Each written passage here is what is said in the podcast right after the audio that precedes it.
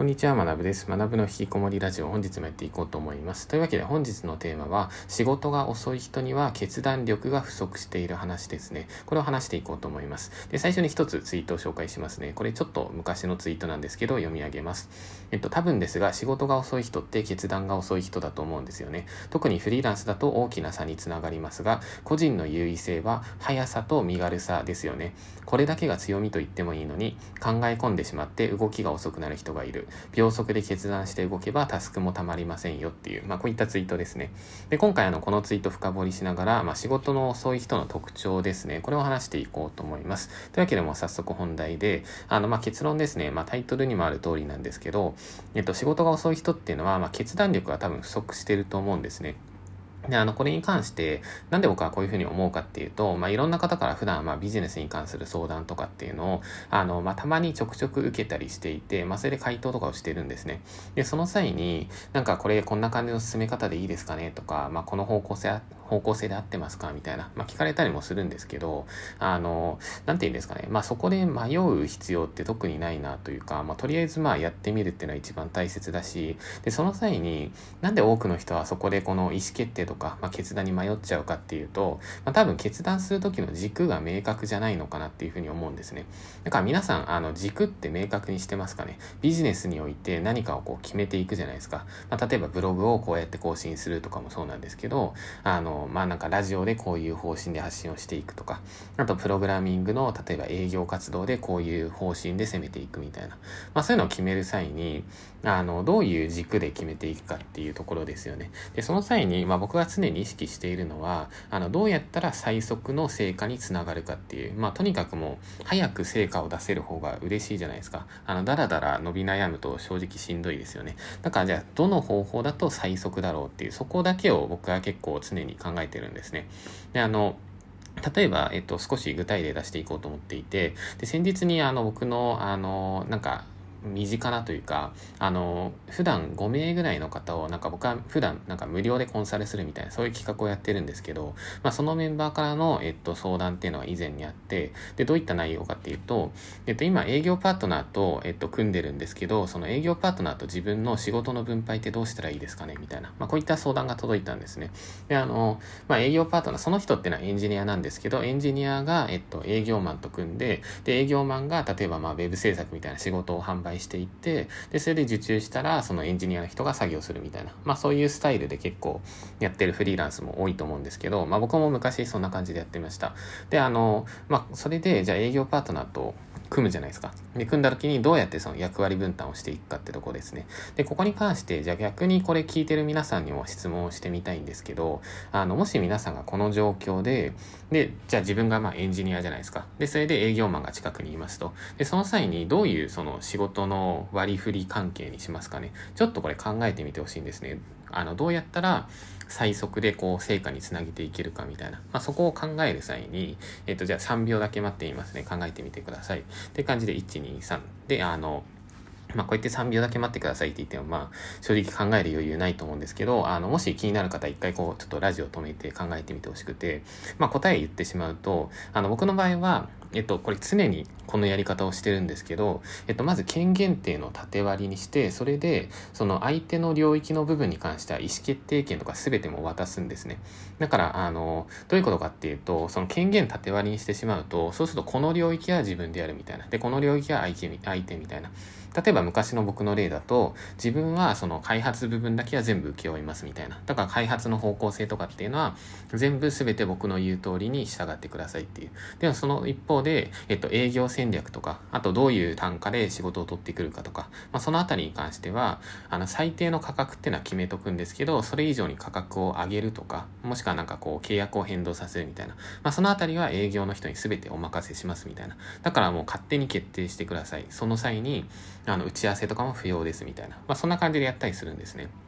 で、あの、現状僕も、あの、いくつかビジネスをやっていて、で、そのうちの一つで、えっと、プログラミングのコミュニティとかっていうのを運営してるんですけど、えっと、これ、コードビギンっていう名前なんですね。で、これは、えっと、僕と、あと、三谷さんっていう講師と、えっと、一緒にやっていて、で、あの、まあ、ここに関しても、えっと、かなり縦割りにしています。で、どういうふうに縦割りにしているかっていうと、僕の場合は、えっと、集客面とか、あとブランディング面とか、まあ、主にそのマーケティング部分ですね。あの、新規のお客さんを引っ張ってくるところ。で、えっと、三谷さんっていうそのパートナー、講師、講師の、えっと、三谷さんですね。にお願いしていること何かっていうと、基本的には、えっと、お客さんの満足度向上とか、あとコミュニケーションをこう活発化させていくみたいな、まあ、そのあたりを全てお任せしてる感じです。だから僕がお客さん引っ張ってきて、三谷さんがコミュニティをこう温めていくみたいな、まあ、そういう分配、分配っていうか縦割りにしていて、だから、えっと、コミュニティ運営とかにおいては、なんか僕正直もう何もわからないレベルなんですよね。あの、完全に権限渡しちゃってるので、なんか勝手に結構やっちゃってくださいみたいな感じで、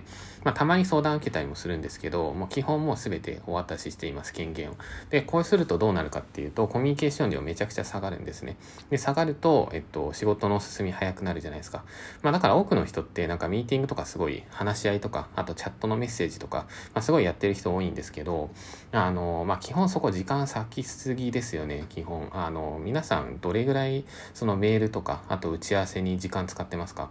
あの、参考までになんですけど、フリーランスエンジニアをやっていた時代の僕っていうのは、どれぐらいメールとかミーティングに時間を割いていたかっていうと、えっと、ミーティングが、えっと、多くて週に2時間ですね。まあ、それぐらいが結構マックスでした。2時間。だから、えっと、週に2回アポイントがあるみたいな、それぐらいにしていて、でそれで、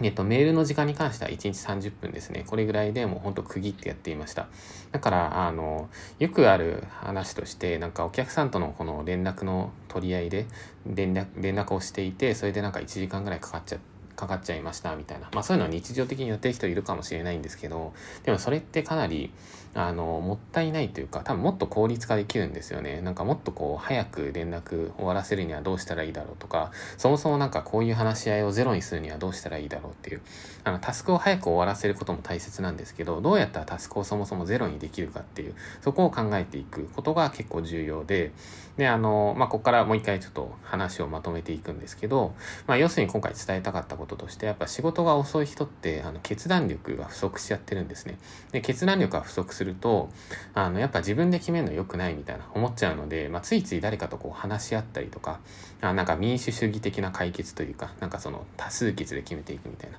でもそうやって多数決とか話し合いとかをしたところで、僕は別にビジネスの成果ってそんな向上しないと思ってるんですよ。あの、話し合い、まあこれ極論かもしれないんですけど、僕は話し合いって基本的に結構無駄だと思っていて、あの、その分野に詳しい人っていうのが勝手に決めた方がいいと思うんですね。だからそのエンジニアと営業マンが組むんだったら、あの、開発の部分はエンジニアが全部決めるみたいな。で、営業戦略は全部営業マン決めるみたいな。でもこの完全縦割りでいいじゃないですか。だから、そういうふうにやっていって、それをもう、バシって決めていって、それで進めていく。まあそうするとコミュニケーション量を減らせて、あのビジネスの速度が生まれて、で、結果として、まあ個人で稼いでいきたいっていう方だったら、その速度とか身軽さっていうのが最大の強みになるので、まあそこを活かしていきましょうと。まあそんな感じですね。で、ここまでが、えっと、前半パートで、後半ちょろっとだけあの深掘りして、それで今回ラジオ終了にします。一旦チャプター区切ります。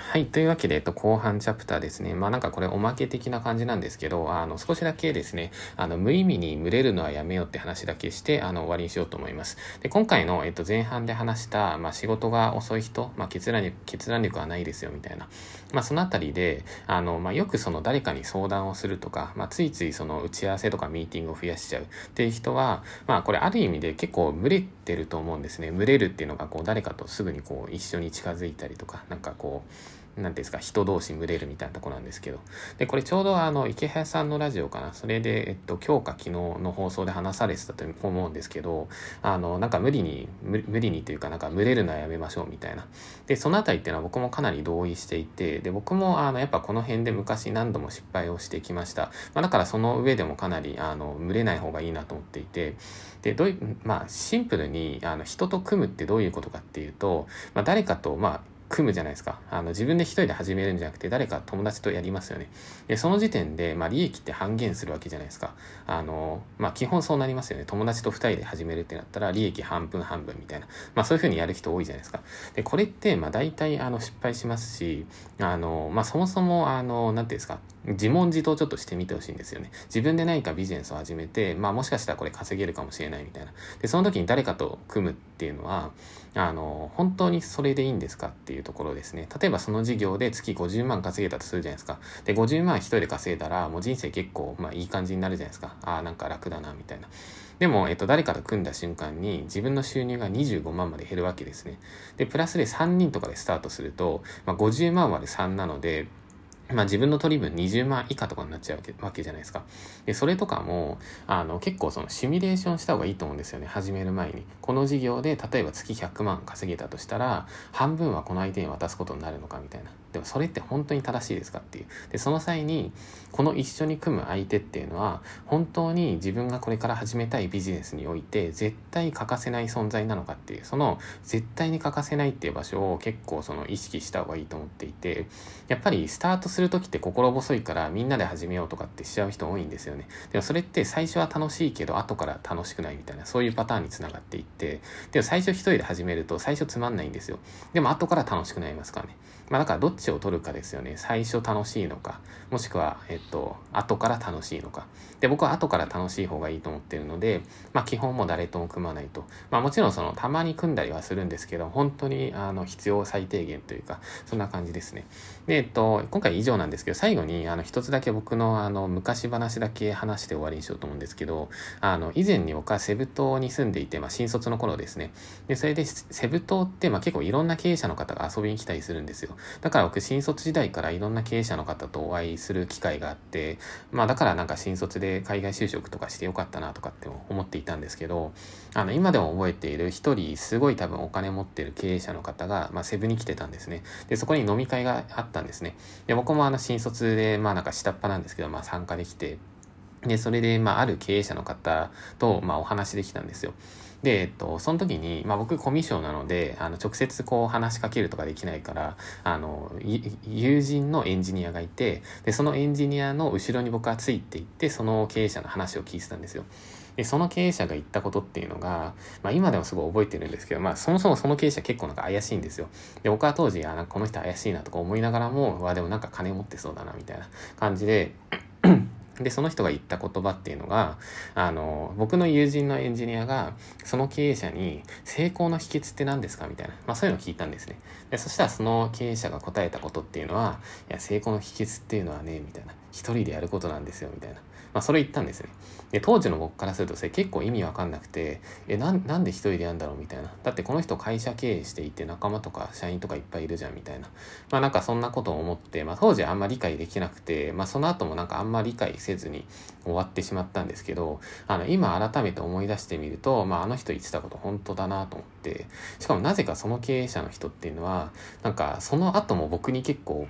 まとわりつくじゃないですけど、なんかこう、一緒にこう、話しかけてくれたんですよね。で、それであの、僕が、あ、そうなんですね、みたいな、勉強になりますみたいなことを言うと、まあ、しきりに何度も言われたんですよね。本当にもう一人で始めた方がいいですよ、みたいな。なんかもう絶対に一人が一番です、みたいな。で、まあ当時の僕はそういうことを言われつつも、まあ、あんまうまく理解できなかったので、その後もいろんな、あの、仲間とか集めてビジネスをやって、まあ、何度も失敗しちゃうんですけど、まあ、今改めて、ある程度、あの、なんていうんですか、まあ、ビジネス的な成果も出して、出せて、それで、まあ、お金もある程度、まあ、最近は稼げるようになってきたので、まあ、そこになって改めて思うことが、まあ、無意味に群れるのって本当良くないなっていう、まあ、一人でやった方がいいなっていう、あの、まあ、本当になんか、まあ、こういう話をするとなんか悲しいですねとか、もっとなんか楽しくやりましょうよみたいな思われるかもしれないんですけど、やっぱビジネスはビジネスで遊びは遊びで完全に切り分けた方がいいと思っていて、で、ビジネスにおいてはやっぱその人生をこう、豊かにするとか、楽にしていく手段なので、まあそれはそれであの効率的にお金を稼げばいいじゃないですか。で、効率的に稼いで、で、そうそうすると人生に余裕が生まれて、それでその余裕が生まれた時間に、まあ本当に好きな人とだけ過ごすみたいな、まあそんな感じでいいと思うので、あの、まあそうですね。まあちょっともう今日はこれぐらいで終わりにしようと思います。無意味に群れるのはやめよっていう話で終わりにしました。というわけで、えっと、今回以上ですね。で、まあ一瞬だけじゃあ雑談をすると、えっと、僕は最近もうずっとゲームしてますね。今週はもうずっとゲームしていて、で、あの、パブ G っていうゲームですね。で、あの、そうですね。まあなんか、まあ、今後のゲームの方針みたいなのをちょっと話そうかなと思うんですけど、あの、まあ、基本的に僕はこれから先ってそのゲームのスキルとかって結構重要になってくるかなとかっていうのを思っていて、あとあの、あの、なんていうんですかね、ゲームと,、えーと、仮想通貨ですね。そのあたりってかなり親和性が高いので、まあ、多分ゲーム業界って結構仮想通貨がこう早く入り込んでるくると思うんですよね。でそうなった時にあの、まあ、僕多分今ゲームのストリーマーって人たちがいて、まあ、YouTube でそのゲーム配信とかする人ですね。であの人たちの収入っていうのが、まあ、これから多分数年間で、まあ、激増すると思ってるんですよ。めちゃくちゃ増えると思っていて。でなんでそういうことが起きるかっていうと多分そのゲーム内のコミュニティに、まあ、仮想通貨のまあトークンみたいなのが結構流通するような世界観になっていてでそれであの収益化しやすくなるみたいな、まあ、そういう時代が多分、えっと、これから先に来ると思うんですね。で僕はそれを見越して、まあ、ゲームとか練習してであの、まあ、やっぱゲーム時代本当に好きなので、まあ、ゲームで稼げるようになったらいいなみたいな、まあ、かつ、まあ、仮想通貨とも相性いいしあの僕自身、まあ、仮想通貨も今あの結構大きく投資もしている領域なのであの、まあ、ゲームと仮想通貨、まあ、その両軸で、まあ、ちょっとあの今後攻めていったりしようかなみたいな、まあ、そういうことを思いつつも、まあ、基本的にはまあゲームをひたすら楽しむみたいな感じなので、あの、今日も今、ラジオこれで終わったので、えっと、日本時間1時半ぐらいですよね。まあ、ここからだいたい、まあ、8時、9時ぐらいまでゲームするっていう、まあ、そういう人生なので、まあ、楽しく生きていこうと思います。それでは、えっと、今回以上です。それでは、引き続き皆さんもコツコツやっていきましょう。お疲れ様です。